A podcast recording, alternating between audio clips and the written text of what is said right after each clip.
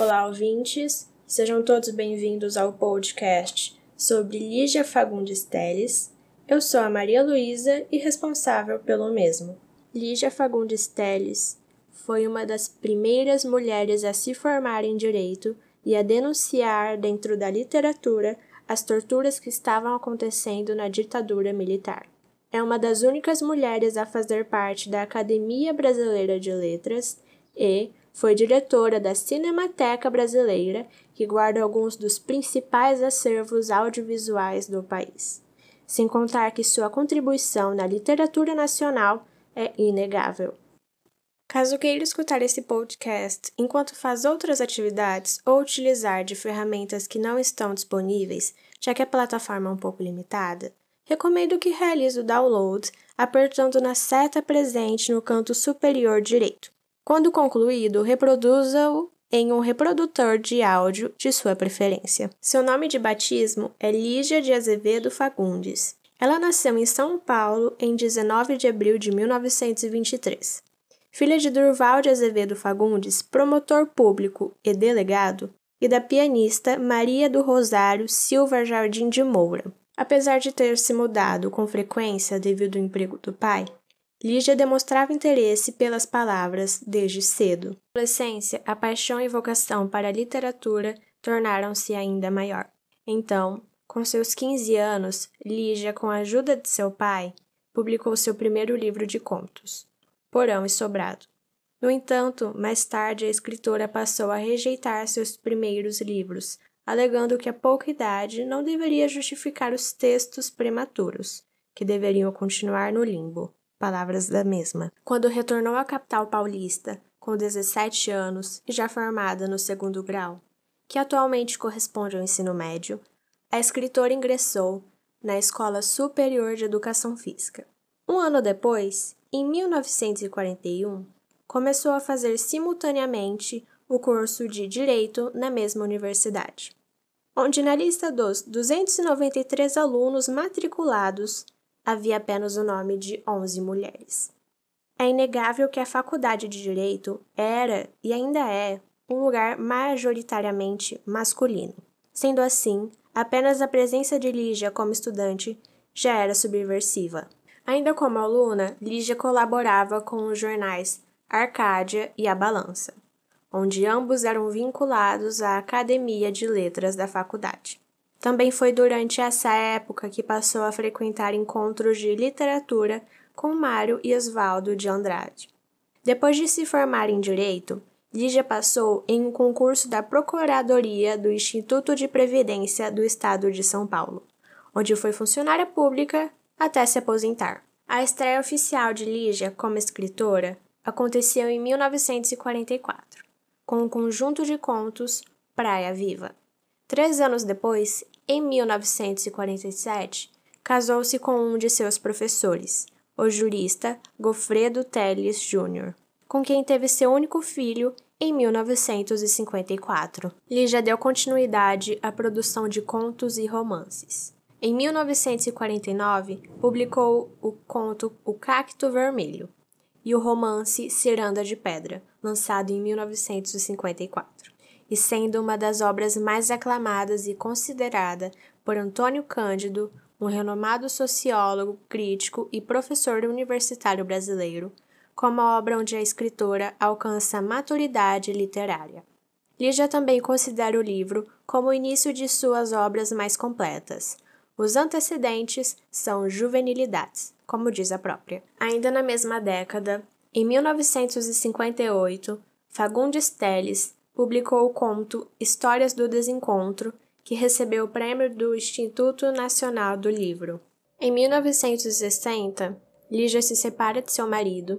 Três anos depois, casa-se novamente com o crítico de cinema Paulo Emílio Sales Gomes.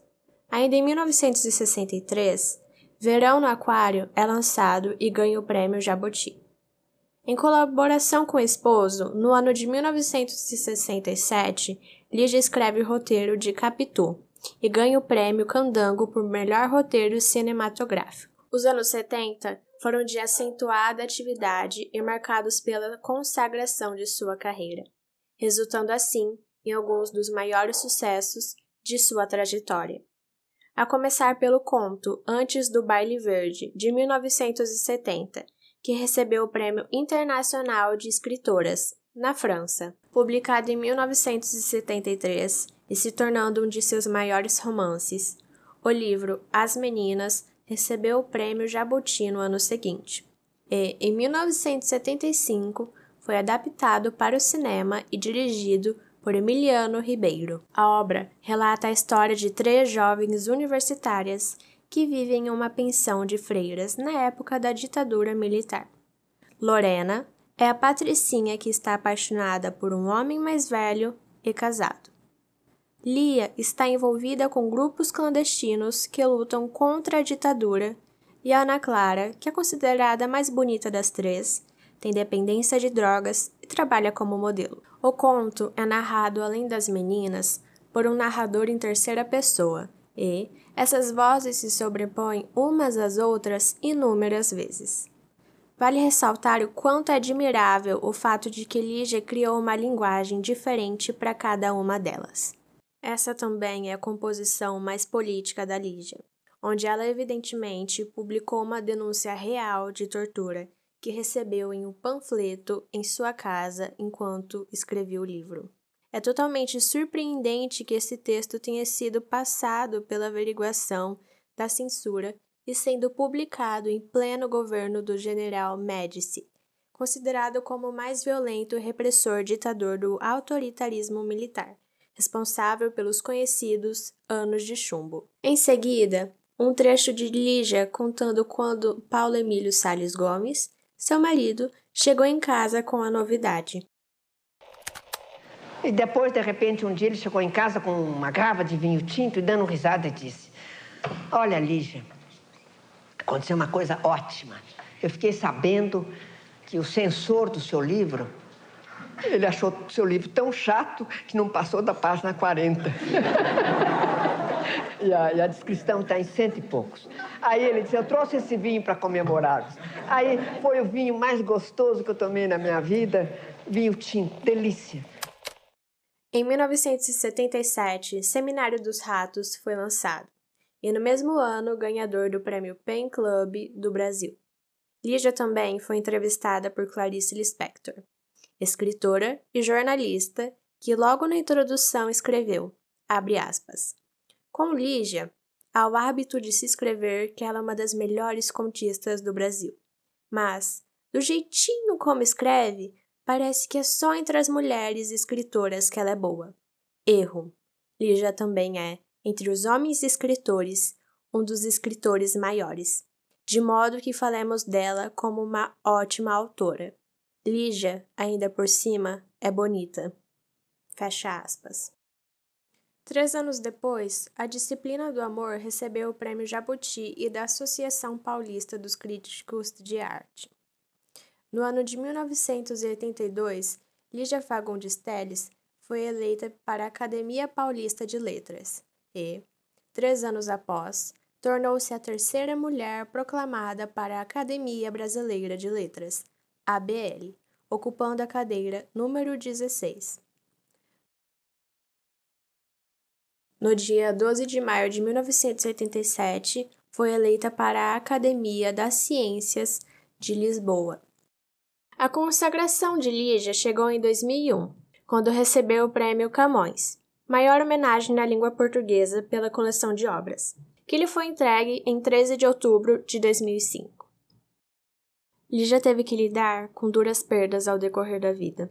A primeira foi a do Paulo Emílio Salles Gomes, seu até então companheiro, que faleceu com 60 anos em 1977, de um ataque do coração. Recentemente, alguns textos nunca divulgados do acervo da família foram expostos pelas netas Margarida e Lúcia, na revista 451 MHz, sendo um deles uma carta de Carlos Drummond de Andrade, onde o cronista tenta consolar a amiga. Uma outra perda prematura da Lígia foi quando, em 2006, seu único filho, o cineasta Gofredo da Silva Teles Neto, faleceu do coração no meio de uma cirurgia para retirar uma hernia de disco com 52 anos. É tão complicado isto. É tão difícil. Eu tinha um filho. Isso que o filho morreu. Aí eu fiquei só. Então, me abracei apaixonadamente a minha carreira, que é o que me restava. Escrevo bem, escrevo mal, não interessa. Para lidar com a inesperada e perturbante morte do filho, Lígia começa a trabalhar. E no ano seguinte, Conspiração das Nuvens é publicado, sendo um símbolo de que sua paixão pela escrita a ajudou a voltar à vida.